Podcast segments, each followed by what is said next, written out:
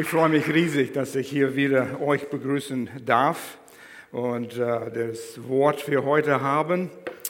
Pastor Will und Melody sind unterwegs und sie haben eine gut verdiente Ruhepause, äh, machen das jetzt und kommen dann nächste Woche wieder hier. Aber es ist eine besondere Freude, wenn ich euch sehe. Ich habe heute Morgen die Vorrecht gehabt, mit einer kleinen Menge von Kindern um mich zu haben. Das macht mein Herz froh.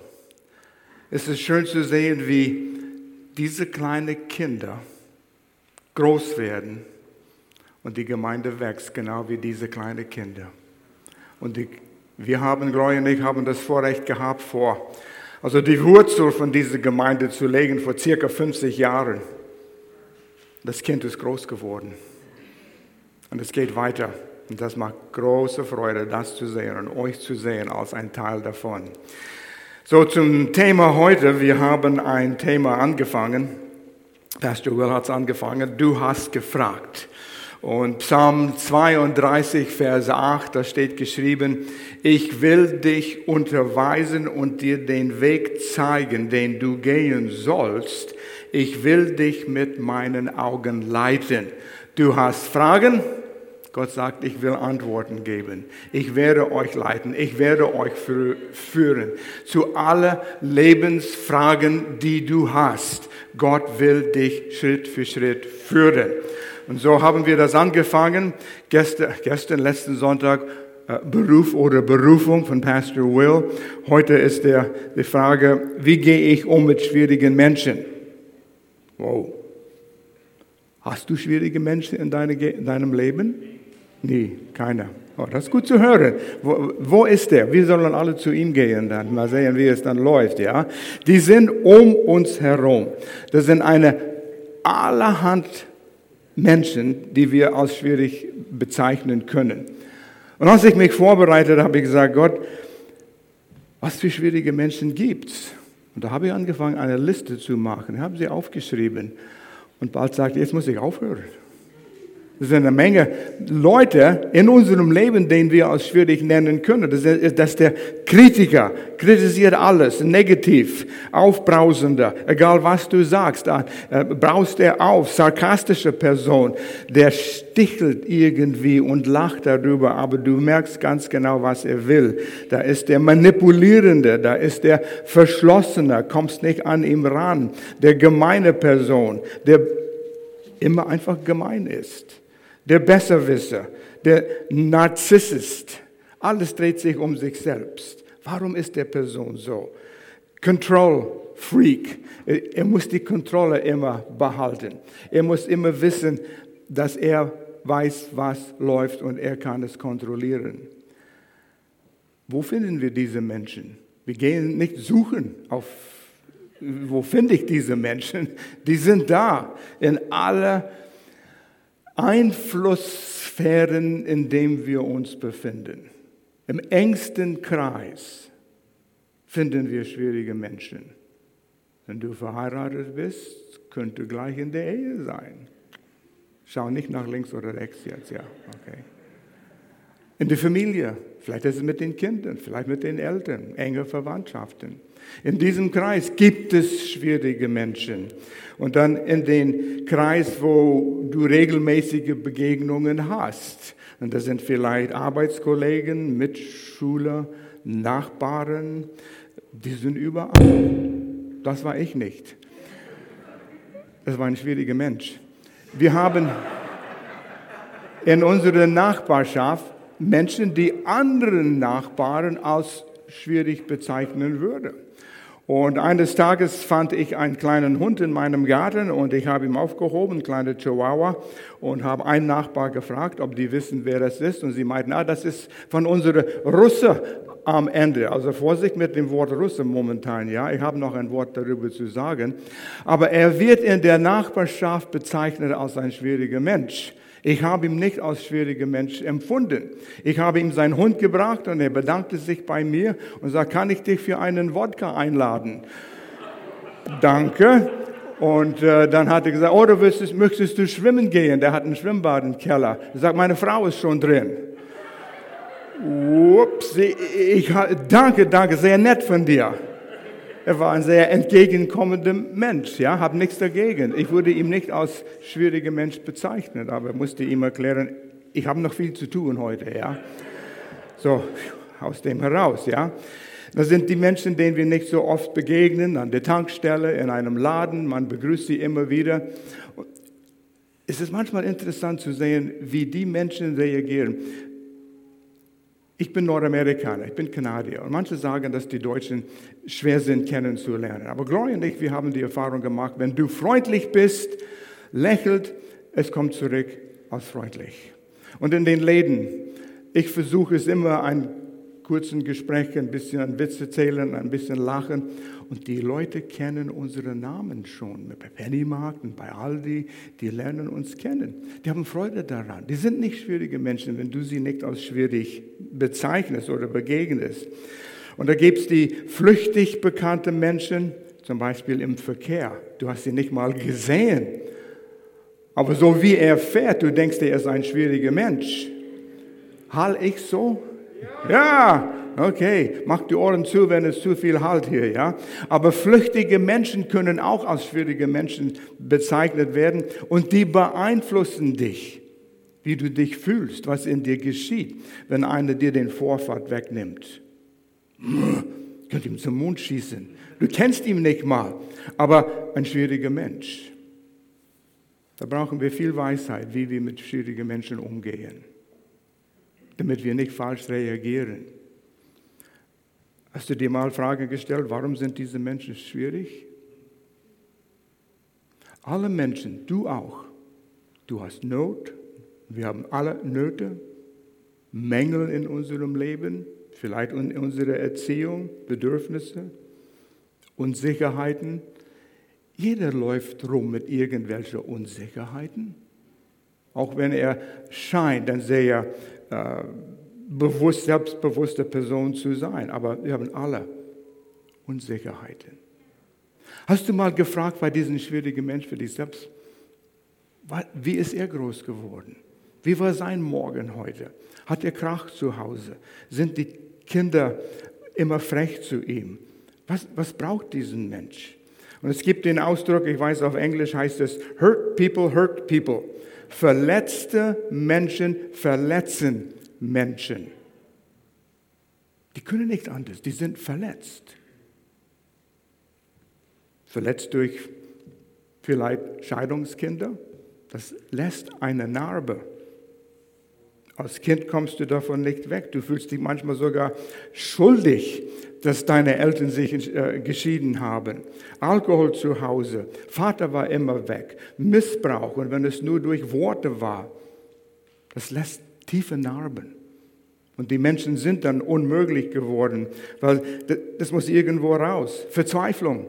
Ich las diese Woche die Geschichte von einem 16-jährigen Mädchen, von Druck, von Gleichaltrigen in der Schule und von Instagram hat sie sich entschieden, ein Sex-Change zu machen. Sie war Mädchen geboren und hat sich umwandeln lassen in eine Junge.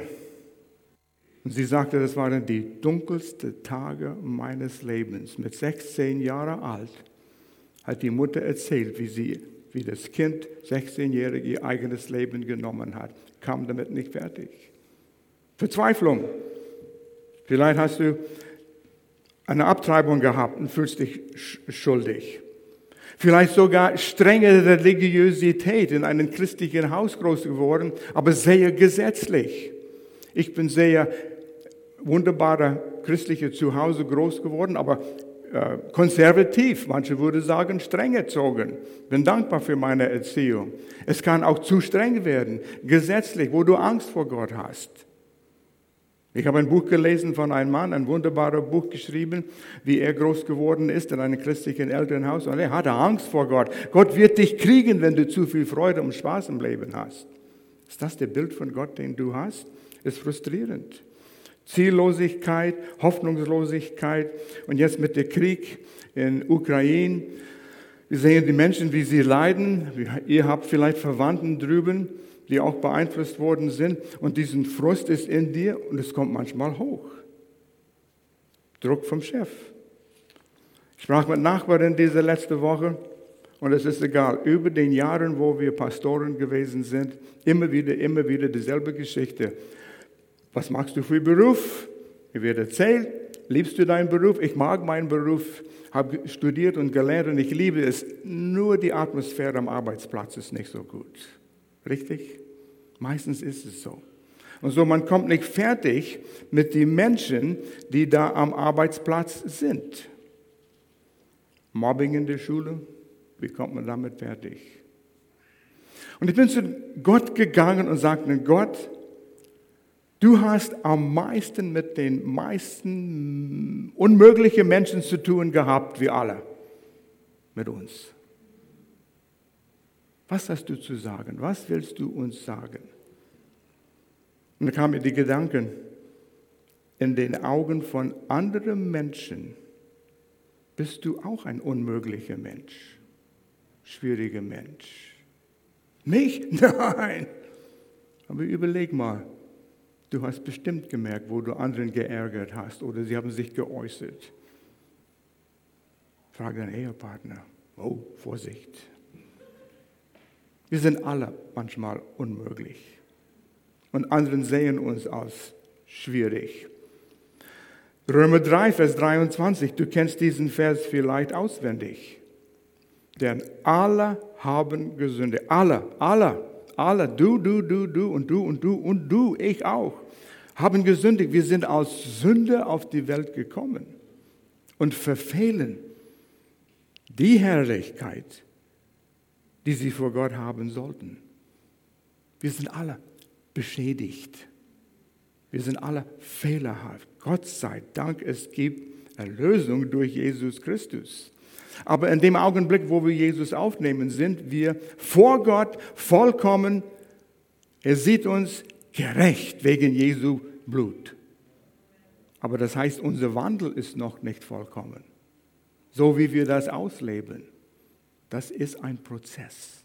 Und wir wandeln mehr und mehr in diesen erlösten Zustand jeden Tag. So, was ist unsere Aufgabe dann, wenn wir so viele unmögliche Menschen begegnen? Was, was will Gott durch uns tun? Ich will nicht zu einem unmöglichen, trockenen Prediger werden hier. Unsere Aufgabe ist, so zu leben, dass die Liebe Gottes durch uns an diesen Menschen ausstrahlt. Ja, will ich das überhaupt? Ich bete, Herr, nimm diese unmöglichen Menschen aus meinem Leben. Gott, warum hast du mich hier hingestellt, in diesen Arbeitsplatz oder diese Schule oder in diese Nachbarschaft oder, oder, oder? Und wir wollen sie loswerden. Der Mensch will Komfort, ah, dass es mir wieder gut geht, dass es bequem ist. All diese schwierigen Menschen aus dem Leben, dann habe ich Ruhe. Und ich glaube, je älter du wirst, umso mehr Ruhe willst du haben und nicht mit all diesen unmöglichen Dingen zu tun haben. Wir wollen Komfort und Gott will Charakter. Er will, dass wir reif werden. Er will, dass wir mehr und mehr wie Jesus werden. Und so Gott liebt all diese unmögliche, schwierige Menschen. Und er sagt, Al, du bist dran. Peter, Hans, Maria, Helena, alle, ihr seid dran. Ihr seid meine Hände, meine Füße, mein Mund, meine Zunge, mein Herz. Es fließt alles durch uns. Und Gott will, dass diese Menschen gedient werden. Und so wendete ich diesen Predigt um und sagte, der Titel wäre Gottes Perspektive über schwierige Menschen. Das ist, was wir brauchen. Nicht den Ausweg, wie wir diese Menschen aus unserem Leben kriegen. Die Menschen sind dort, damit du weiter wachsen kannst, damit Gott sie dienen kann durch dich. Hm, passt mir nicht, oder?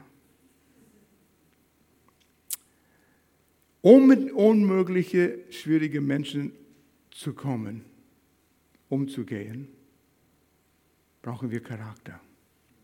Eine Erfordernis im Leben, gute, wachsende Charakter. Und eins, was wir brauchen, ist Unterscheidungsvermögen. Wir sehen diese Menschen und die tun etwas und im Augenblick spüren wir es im Magen und unsere Emotionen kommen hoch und dann brauchen wir in dem Augenblick diese, diese Vermögen, einen Unterschied zu machen, eine Entscheidung zu treffen.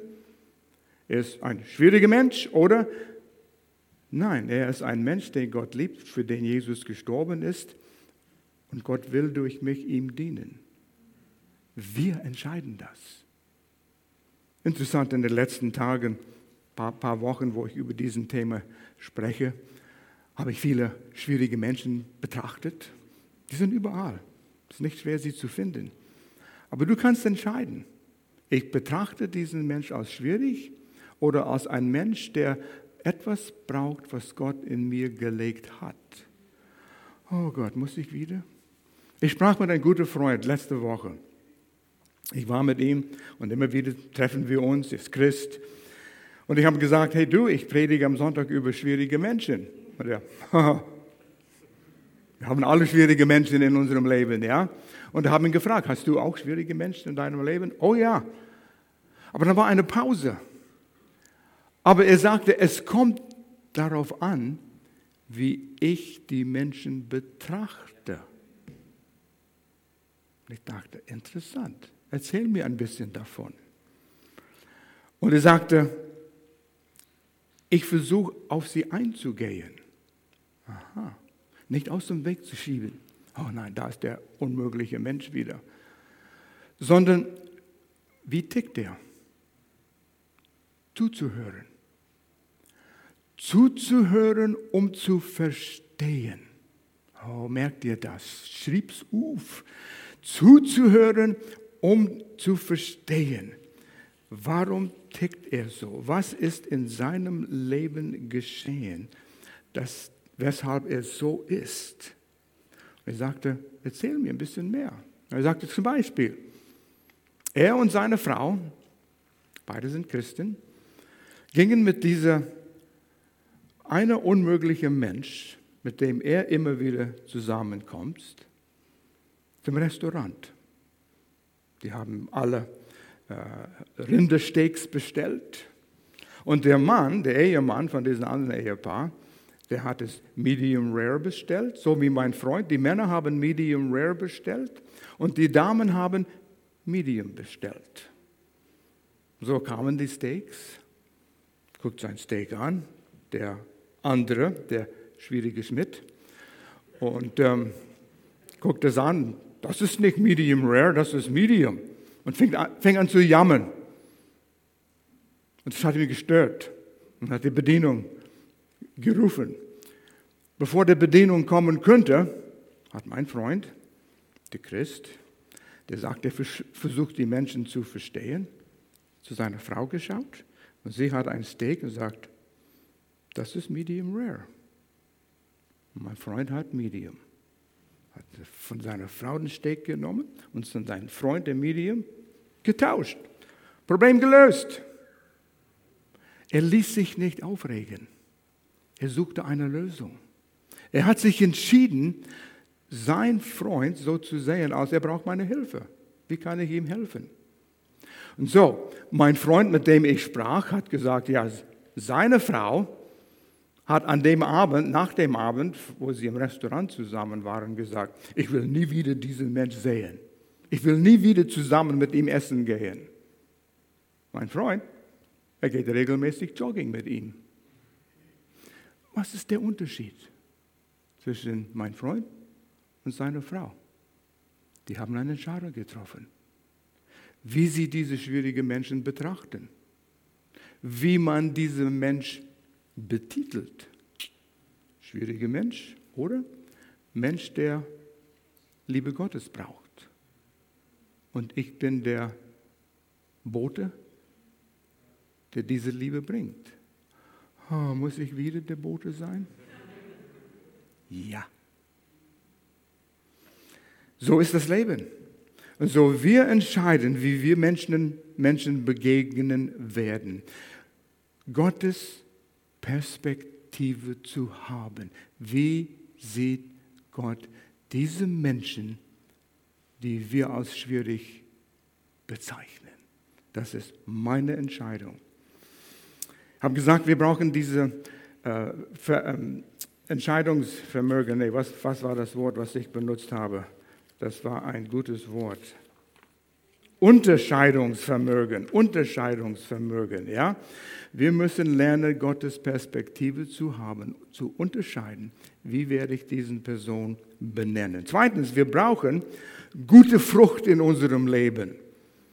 Und wenn du von Frucht denkst, dann denkst du wahrscheinlich an die Frucht des Geistes in Galater äh, Kapitel 5.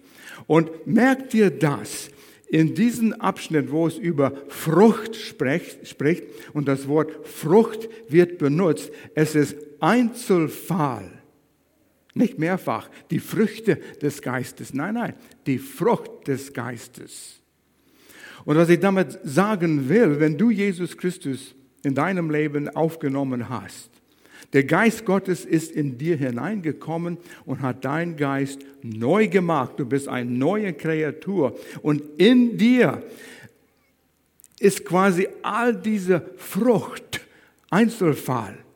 Es manifestiert sich in verschiedene äh, Arten und Weise. Wir könnten sie Früchte nennen, aber das ist Frucht. Das heißt, wenn du den Heiligen Geist hast, hast du den ganzen Korb voll Frucht in dir. Lass uns das lesen. Wenn wir schwierige Menschen begegnen, wie begegnen wir sie? Gerade 5, Vers 22 bis 23. Neues Leben Übersetzung. Wenn dagegen, und er hat gerade von der Frucht des Fleisches, unwiedergeborene Menschen gesprochen, wenn dagegen der Heilige Geist unser Leben beherrscht, und das ist die Frage, Lebe ich so mit dem Bewusstsein und Verlangen und handle ich so, dass Gott, ich will, dass du mein Leben beherrschst durch deinen Geist. Wenn, wenn der Heilige Geist mein Leben beherrscht, oder beherrsche ich mein eigenes Leben immer, auch wenn ich Christ bin, wird er ganz andere Frucht in uns wachsen lassen. Und hier ist eine Liste. Nimm diese Liste und wir schauen sie alle an hier, ganz kurz. Und frage dir, beim letzten Mal mit einem schwierigen Mensch, wo ich jemand begegnet habe, den ich als schwieriger Mensch bezeichnet habe, wie habe ich ihm begegnet? Mit dieser Frucht? Oder, wenn du willst, du kannst ein paar Verse vorher lesen, die Frucht des Fleisches. Das ist auch immer da. Aber hier ist, wenn der Heilige Geist uns beherrscht, Frucht, der kommt. Liebe. Hm. Habe ich ihm mit Liebe begegnet? Ich sage immer ihm. Ihr, ihm ist immer dasselbe. Ich will nicht ihm, ihr immer, immer sagen. Und so sage ich ihm vielleicht. Und ich meine, du weißt, die Frauen, ihr seid auch gemeint, ja. Liebe. Die Liebe ist wie ein Prisma. Ein Glasdreieck, weiß, wenn Licht da reinkommt, es, es spaltet das Licht in die verschiedenen Farben. Red, Orange, Green, Yellow, Indigo, Violet, Red, ja. Viele sind acht Farben, glaube ich. Aber die Liebe ist das Wichtigste. Die Bibel spricht oft von die Liebe. Liebe ist nicht nur schmalzige Gefühle über jemanden zu haben. Liebe ist zu tun, was richtig ist. Liebe ist zu geben, was der Mensch braucht. Was ist dran? Und da sollten wir, wenn wir ein unmöglicher, schwieriger Mensch begegnen, Gott, wie begegne ich ihm mit Liebe? Was ist das Richtige jetzt? Liebe, Freude. Ich habe keine Freude gehabt, als ich ihm begegnete. Können wir Freude haben? Gott, was willst du durch mich tun? Ich will sehen, was du tun willst und kannst. Ich will gebraucht werden. Freude, Frieden. Habe ich ihm mit Frieden begegnet? Wenn wir in Frieden jemanden begegnen, die spüren, dass es Frieden gibt in dir, Sie merken das. Wenn du frustriert bist, sie begegnen das. Das sind nicht Dinge hier, die wir aussuchen können. Vielleicht magst du kein Kiwi oder kein, kein anderen exotischen Obst da irgendwie, aber du hast einen Apfel und eine Orange gerne. Und ich nehme die beide, die anderen lassen wir. Nee, nee, nee, nee, nee. Gott will, dass wir all diese Frucht zur Erscheinung bringen. Geduld. Oh, das ist das Schlimmste. Geduld. Und wie der eine sagte, Gott, gib mir Geduld, aber gib es mir sofort. Habt ihr das bekommen, mitbegriffen? Wir haben keine Geduld. Nicht mal in unsere Gebete. Gott sagt, okay, ich gebe dir die Möglichkeit. Ich sage noch was da später. Aber mit Geduld raste ich schnell aus, wenn jemand anders oder falsch, meiner Meinung nach falsch reagiert und du spürst es im Magen, wo ist die Geduld? Psst, aus dem Fenster. Freundlichkeiten, das heißt nicht nur ein angemalter Lächeln, ich bin freundlich, ja. Wenn du wirklich freundlich bist, du kannst nicht immer freundlich sein, aber du kannst daran arbeiten. Güte, Treue. Treue. Sanftmut. Sanftmut Sanftmut ist nicht Schwäche. Sanftmut ist Stärke, aber unter Kontrolle. Kraft unter Kontrolle. Und Selbstbeherrschung. Selbstbeherrschung. Hast du mal die Beherrschung verloren mit jemandem? Bist, bist laut geworden? Wir alle tun das manchmal. Ohne zu wollen. Aber da merken wir, wo wir noch zu wachsen haben. Wenn wir mit schwierigen Menschen begegnen, vielleicht das Erste, was wir brauchen, ist Selbst, Selbstbeherrschung, damit wir unsere Emotionen unter Kontrolle behalten können. Die Emotionen sind der Motor von unseren Handlungen. Merkt das. Wenn die Emotionen heiß werden, du handelst nicht richtig. Habe ich lange her, länger her gelernt, wenn wir in einem Gespräch sind, in einer Sitzung und jemand sagt etwas, tut etwas und ich denke, Mann, oh Mann, warum sagte er das? Und ich spüre in meinem Magen, das steigt hoch. Dann weiß ich, in dem Augenblick, wenn ich etwas sage, einer von uns wird verletzt. Stell eine Frage. Erklär mal, was du hier meinst. Hilf mir, dir besser zu verstehen dass du deine Emotionen unter Kontrolle behalten kannst. Das ist Frucht der Geist Gottes in dir. Und wenn der Heilige Geist in dir ist und beherrscht dich, diese Frucht wird mehr und mehr zur Erscheinung kommen. Und merkt ihr das? Diese Frucht kannst du nicht selber wachsen. Einerseits ist es nicht dein Garten, aber du kannst dafür beten. Aber denk an Johannes 15. Jesus spricht von, ich bin der Weinstock, ihr seid die Reben. Vor ein paar Tagen war ich in den Reben hinter mein Haus im gelobten Land in Tannenkirch. Da viele Reben. Ich sehe einen Weinstock, einen alten Weinstock. Und eine Rebe wächst aus jedem, jedem Weinstock. Nur eine Rebe. Und du merkst, das ist frisch gewachsen. Nur wenn die Rebe an der Weinstock fest verbunden ist, wird es Frucht bringen. Und genauso ist es mit der Frucht des Geistes. Du kannst es nicht selber hervorbringen. Aber solange wir fest verwurzelt in, sind in einer lebendigen Beziehung mit Jesus Christus, werden wir Frucht bringen. Das ist es täglich Gemeinschaft mit dem Herrn zu haben. In seinem Wort, betrachte seinem Wort. Und das ist etwas, woran der Teufel versuchen wird, dich abzuhalten. Bitte bloß nicht im Wort Gottes sein. Lies die Bibel nicht. Nein, nein, du kennst es schon alles. Und du weißt genau, was geschrieben ist.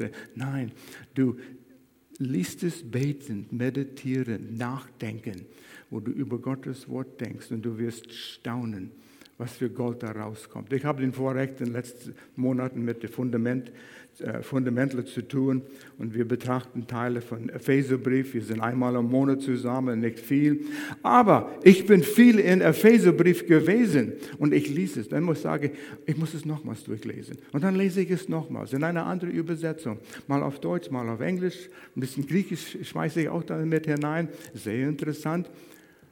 Und auf einmal sehe ich Dinge, die ich nie vorher gesehen habe. Und ich sehe die Wunder von was Gott getan hat. In den ersten Kapiteln sind die Juwelen schon da und kommen zur Erscheinung. Liest es so und Jesus wird zur Erscheinung kommen in dir.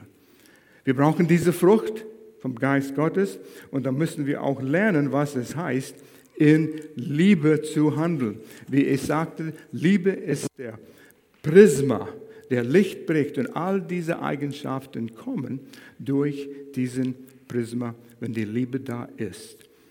Was ist Liebe? 1. Korinther 13 beschreibt es. 1. Korinther 13, wir lesen Verse 4 bis 8, Neues Leben Übersetzung. Und wieder habe ich beim letzten Mal mit schwierigen Mensch, dem Mensch so begegnet, wie es hier beschrieben ist, das ist dein Ehepartner.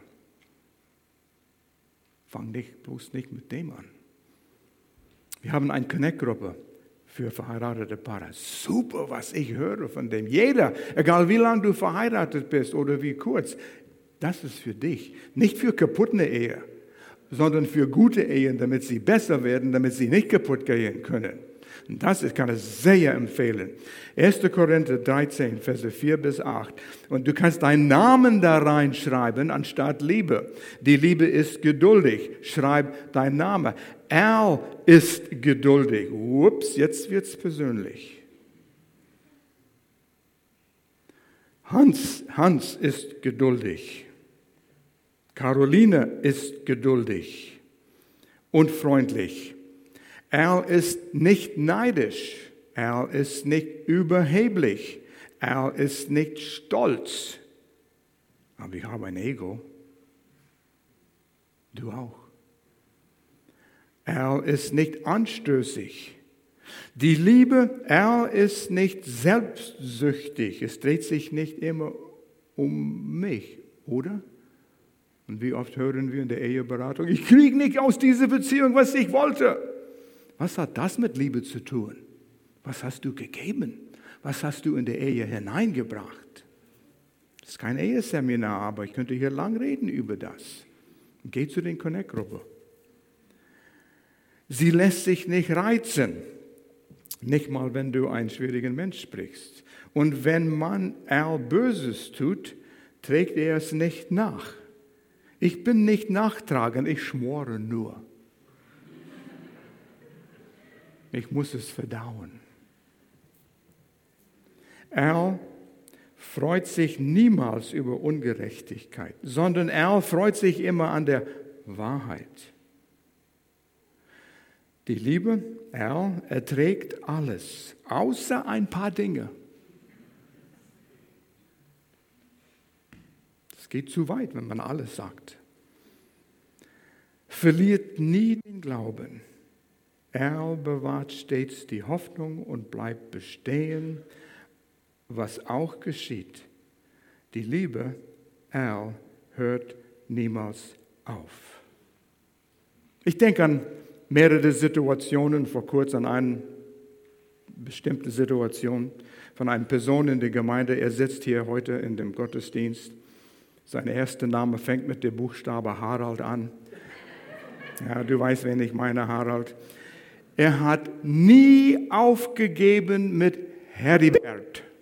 Heribert war von den Obdachlosenheim, schwieriger Mensch. Harald hat versucht, ihm zu helfen, zu unterstützen, zu ermutigen, das Evangelium zu erklären, dass er sein Leben Jesus übergibt. Ab und zu mal war, ging es um Finanzen, da hat er ihm äh, für die äh, ein paar Rechnungen Geld gegeben, hat ihm geholfen, geholfen, geholfen. Über Jahre Heribert hat nicht reagiert. Dann ist er wieder zurückgefallen, dann kam er zum Gottesdienst einmal, dann war er vielleicht ein Jahr, monatelang nicht da. Und einmal hat Harald mir gefragt, Pastor Erl, wie lange bleibt man mit einem Mensch, wenn er nicht reagiert? Er kommt, wenn er Geld braucht. Ah, da ist er wieder. Schwieriger Mensch. Und mir kam die Antwort, und ich habe gelernt, diese Antwort ist eine sehr gute Antwort in solchen Situationen. Solange er sich nicht von dir disqualifiziert und sagt, bleib von mir weg, ich will nichts mehr mit dir zu tun haben, solange das nicht geschieht, zeig ihm Liebe.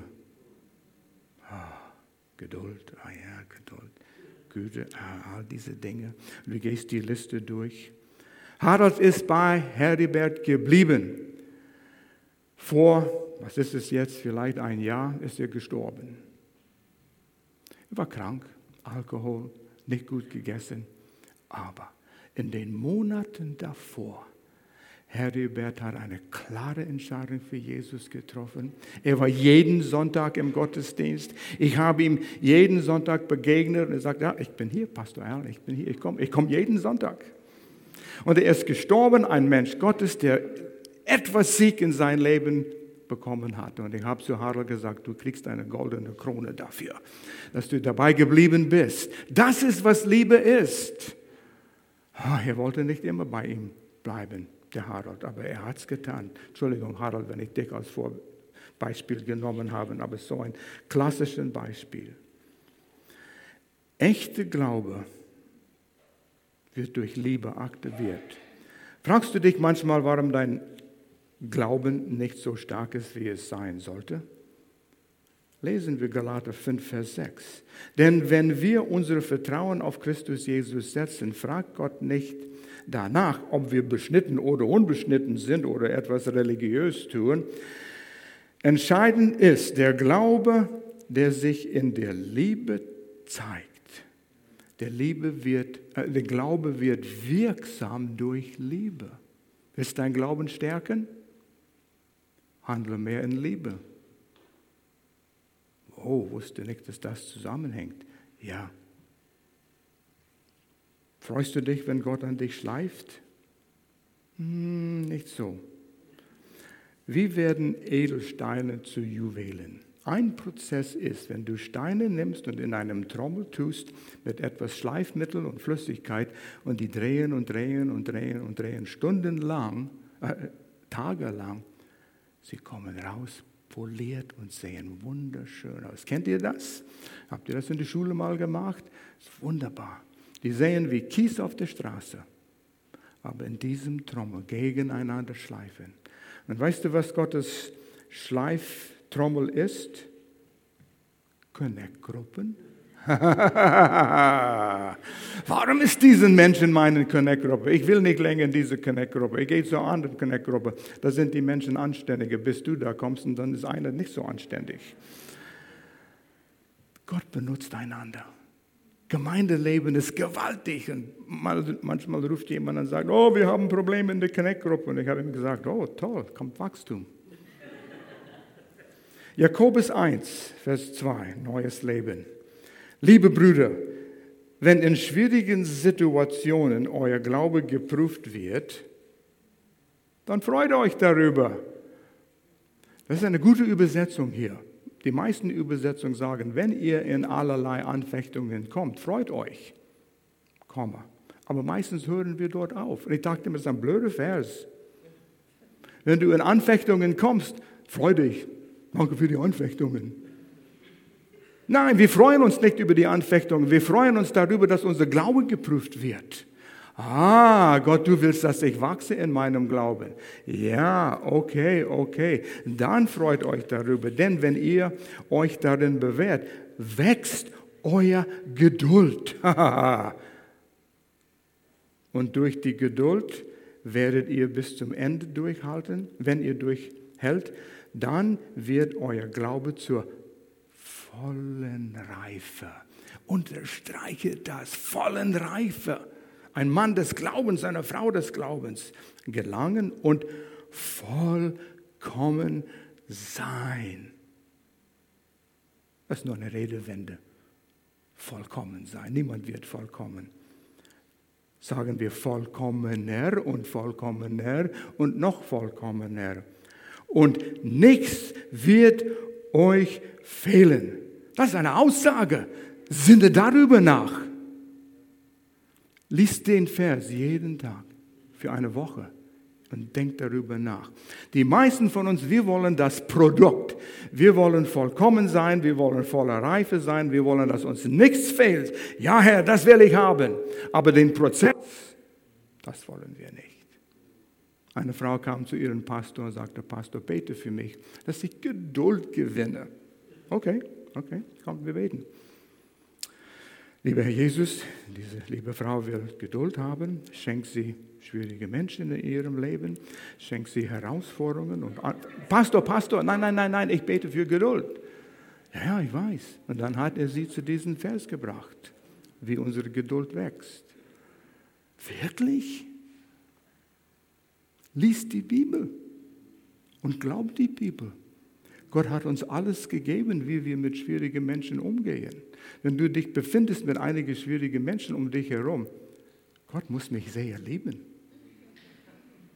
Er will, dass ich wachse, dass ich Geduld lerne. Er will, dass ich vollkommen werde und dass mir nichts fehlt. Danke Gott, dass du mich prüfst und du mein Glauben prüfst. Einer hat gelacht. Nicht nur Charakter brauchen wir, brauchen Weisheit. Oh, in die Situationen, in denen wir befinden. Wie oft machen Menschen so Fehler? Jakobus 1, Vers 5. Wir haben Jakobus hier gelesen, jetzt Vers 5. Wenn jemand unter euch Weisheit braucht, ja, ich brauche es, weil er wissen will, wie er nach Gottes Wille handeln soll, dann kann er Gott einfach darum bitten. Und Gott, der gerne hilft, wird ihm bestimmt antworten, ohne ihm Vorwürfe zu machen. Weil Jakobus ist so ein gutes Buch über Weisheit. Wenn wir ein paar Seiten weiter drehen in Jakobus Kapitel 3, spricht über Charakter, es spricht darüber, wenn wir nicht mit Weisheit handeln. Lesen wir ein paar Verse, weil ich habe hier ein paar große Abschnitte, große Abschnitte, fünf, sechs Verse. Das sind nicht große Abschnitte, aber wir müssen diese Abschnitte mal nehmen und langsam dadurch lesen und darüber nachsinnen. Wort für Wort in einer anderen Übersetzung, dass es rein sickert, dass es uns verändert. Lesen wir Jakobus 3, Vers 13 bis 18. Wer ist weise und verständig unter euch? Der zeige durch einen guten Wandel sein Charakter, seine Werke in Sanftmutigkeit. Das ist ein weiser Mann, die aus der Weisheit kommt. Vers 14. Wenn ihr aber bittere Neid und Selbstsucht in eurem Herzen habt, im Herzen, tief, was du bist, so rühmt euch nicht und lügt nicht gegen die Wahrheit. Das ist nicht die Weisheit, die von oben kommt, sondern eine irdische, seelische, dämonische, wow, ziemlich heftige Worte. Er schreibt zu Christen.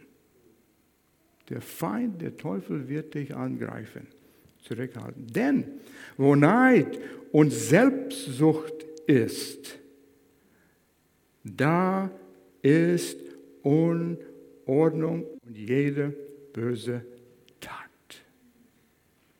Fragst du dich manchmal, warum dein Leben so chaotisch ist?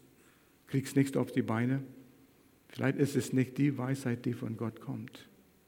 Ja, wo kriege ich das? Hey, wir sind in Gottes Wort und sammeln schon viel Weisheit heute. Nimm einfach die Verse, die Abschnitte, die wir heute in diesem Predigt hatten und sinn darüber nach, kau da drauf. Heißt das Wort meditieren ist ein, ein Wort wie ein Bauer kennt es. Weiß nicht das technische Wort, aber eine Kuh hat sieben Mägen. Frisst Gras, legt sich hin und als Teenager sind wir durch die Felder gefahren, also die, die, die, die Landwirtschaft gefahren und haben gesehen, wie die Kühe liegen im Gras auf der Weide und kauen, aber fressen nicht. Die haben gefressen, gefressen, gefressen. Und sie haben es im ersten Magen getan und dann holen sie es raus und kauen drauf. Das ist nicht eine Gewohnheit, was du anwenden musst. Aber sie kauen drauf, um den, alles die gute Nahrung rauszukriegen, damit der Milch rauskommt. Schokomilch von den braunen Kuchen und so weiter. Und dann schlucken sie es runter. Und dann aus dem nächsten Magen und kauen wieder drauf. Das ist Meditieren. Kau auf Gottes Wort. 17. Die Weisheit von oben aber ist erstens rein, so dann friedfertig, gütig, sie lässt sich etwas sagen. Wie oft höre ich das nicht? Ich lasse niemand mir was sagen. Und Weisheit. Tu das nicht. Voll Barmherzigkeit, Güte und gute Früchte. Hier ist mehr Mehrzahl. Unparteiisch, frei von Heuchelei. Die Frucht der Gerechtigkeit aber wird in Frieden denen gesät, die Frieden stiften. Wir sind Friedensstifter. Um uns herum laufen vielleicht Menschen, die für uns schwierig erscheinen. Und das sind Menschen, die eine andere Hautfarbe haben. Vielleicht sind es Ausländer. Diese Woche, die nächsten zwei Wochen in der Evangelischen Allianz Deutschland sind zwei Wochen gegen Rassismus. Du sagst, ich bin kein Rassist. Aber was denkst du, wenn du jemanden siehst, der eine andere Hautfarbe hat? Kommen Gedanken irgendwie ohne zu wollen, der ist nicht so gut wie ich bin, der kommt von einem Entwicklungsland, wir sind besser. Du willst es nicht, aber diese Gedanken sind leise da. Ich wollte nicht über Rassismus predigen, die ganze Predigt, aber es ist das Thema für heute. Aber als ich mich vorbereitete, das, was ich schon gesprochen habe, reicht dafür, dass wir nicht rassistisch handeln sollen. Deutschland hat Probleme mit Ausländerhass. Nicht alle. Wir müssen uns behüten. Und ich habe so viele gute Verse gefunden, die gegen Rassismus sprechen in meinem Vorbereiten für Fundament und für den Predigt hier. Epheser 2, Vers 14. In der Einheit-Übersetzung heißt es, denn er, Jesus, ist unser Friede.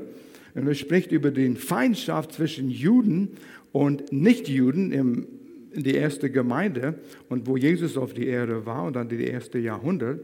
Jesus vereinigte die beiden Teilen, Juden und Nichtjuden, und riss die Trennwand der Feindschaft in seinem Fleisch nieder. Gott kennt nur zwei Rassen, wiedergeboren und noch nicht wiedergeboren.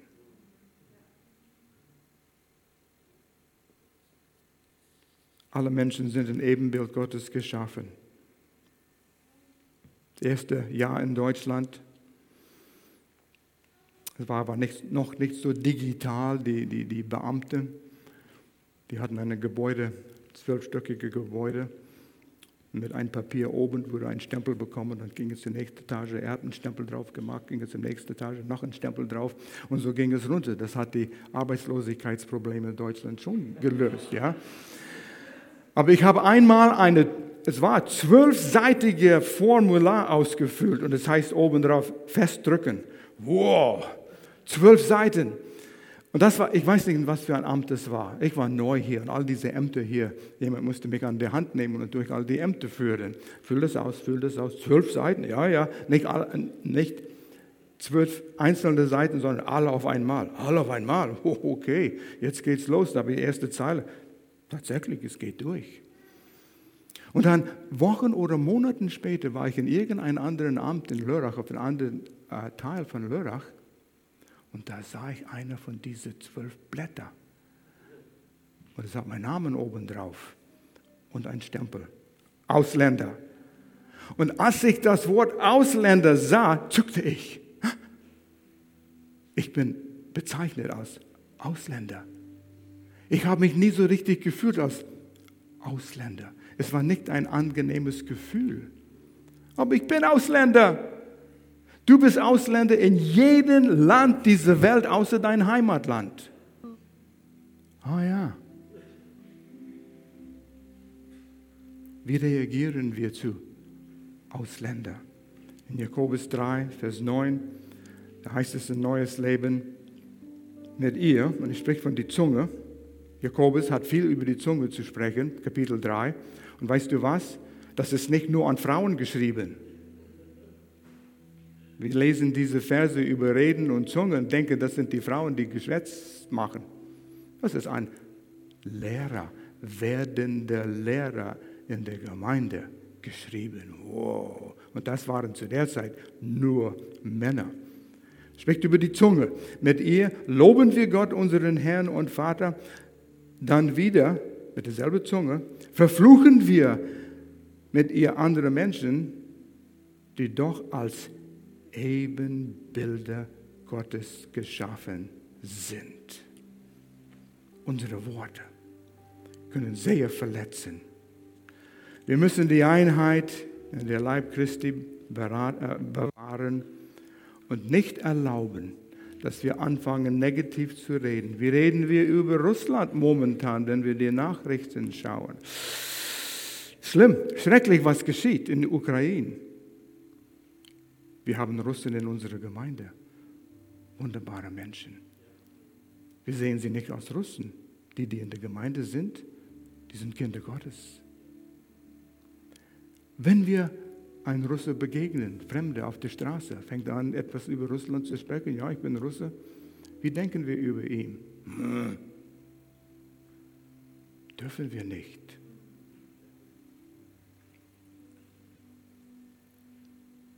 Das ist gefährlich. Wir sind Friedensbringer. Wo wir sind, soll Frieden herrschen.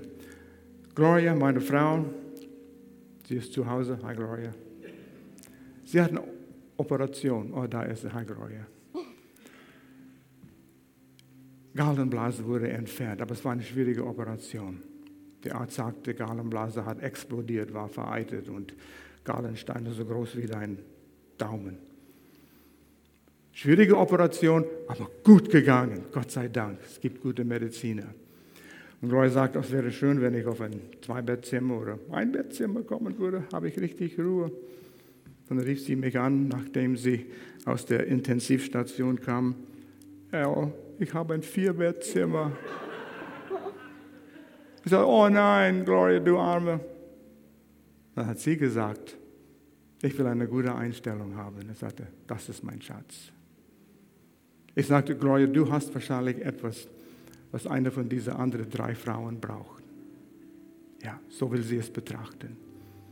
Und um das kurz zu halten, die waren nicht alle auf, viermal auf einmal, zwei andere waren drin.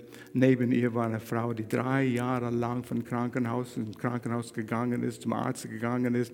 Sie hat was innerlich und es hat immer wehgetan. Niemand konnte es finden, bis sie zu dem Krankenhaus kam, wo Gloria lag. Und da haben sie es endlich finden können.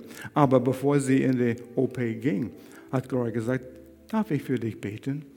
Oh ja, gern. Und so hat Gloria für sie gebetet.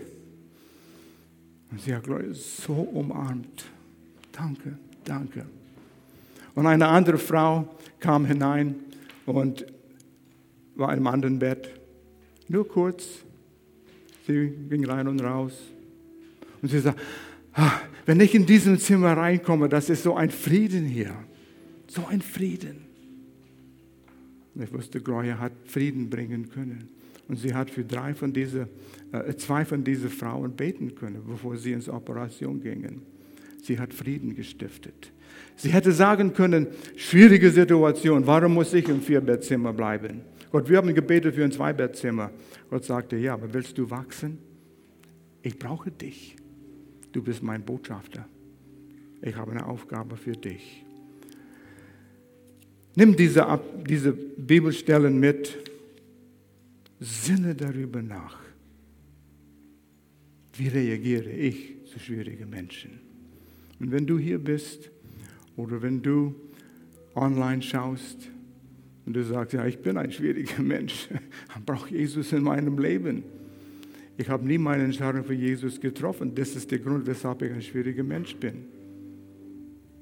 Du kannst Jesus jetzt aufnehmen in deinem Leben. Ich will kurz beten und du kannst mit mir beten, aus dem Herzen und Jesus einladen in deinem Leben. Ein Gebet rettet niemand von der Sünde sondern dein Glauben. Aber dein Glauben kann in einem Gebet zu Ausdruck gebracht. Ganz kurz, bete mit mir aus dem Herzen, wenn du das wirklich glaubst. Herr Jesus, ich komme zu dir, weil ich ein Sünder bin. Ich brauche Jesus. Ich danke dir, dass du an das Kreuz dein Leben gabst. Dein Blut wurde ausgegossen als Bezahlung für meine Sünde. Du hast all meine Schuld bezahlt. Und jetzt setze ich mein Vertrauen auf dich, dass du mir vergibst, alleine weil ich an dir glaube. Und Jesus, weil ich das tue, danke ich dir, dass ich dein Kind bin, dass du mir meine Sünden vergeben hast. Amen. Amen.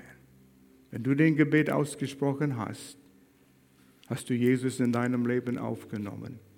Wie es weitergeht, kommt Sarah und sie erklärt es uns, wie es dann geht, die nächsten Schritte. Gott segne euch. Dankeschön. Claudia, du kannst mit reinkommen.